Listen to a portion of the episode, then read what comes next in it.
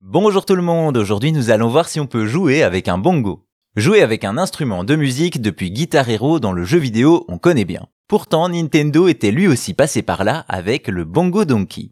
Avant d'aller plus loin, un peu de musique, c'est quoi un bongo? Il s'agit d'un instrument à percussion qui vient de Cuba et que l'on retrouve dans beaucoup de musique latine. Pour faire simple, c'est une paire de tambours sur lesquels on tape avec les doigts des deux mains, un objet assez éloigné du gaming jusqu'à ce que Nintendo s'en empare. En effet, en 2003, la firme Nippon sort un accessoire inattendu, le Bongo Donkey, un contrôleur de jeu GameCube qui reprend la forme de l'instrument. On a donc deux tambours sur lesquels on peut appuyer pour jouer, et vu son nom, Nintendo savait très bien à qui ils allaient le donner. Car ce nouveau contrôleur est sorti accompagné d'un jeu développé par Namco et avec lequel il prend tout son sens, Donkey Konga. Un jeu de rythme où l'on va appuyer sur un des tambours ou les deux pour jouer les notes à l'écran. Ce n'est pas tout, on va aussi taper dans les mains car le Bongo Donkey est doté d'un capteur qui réagit au bruit.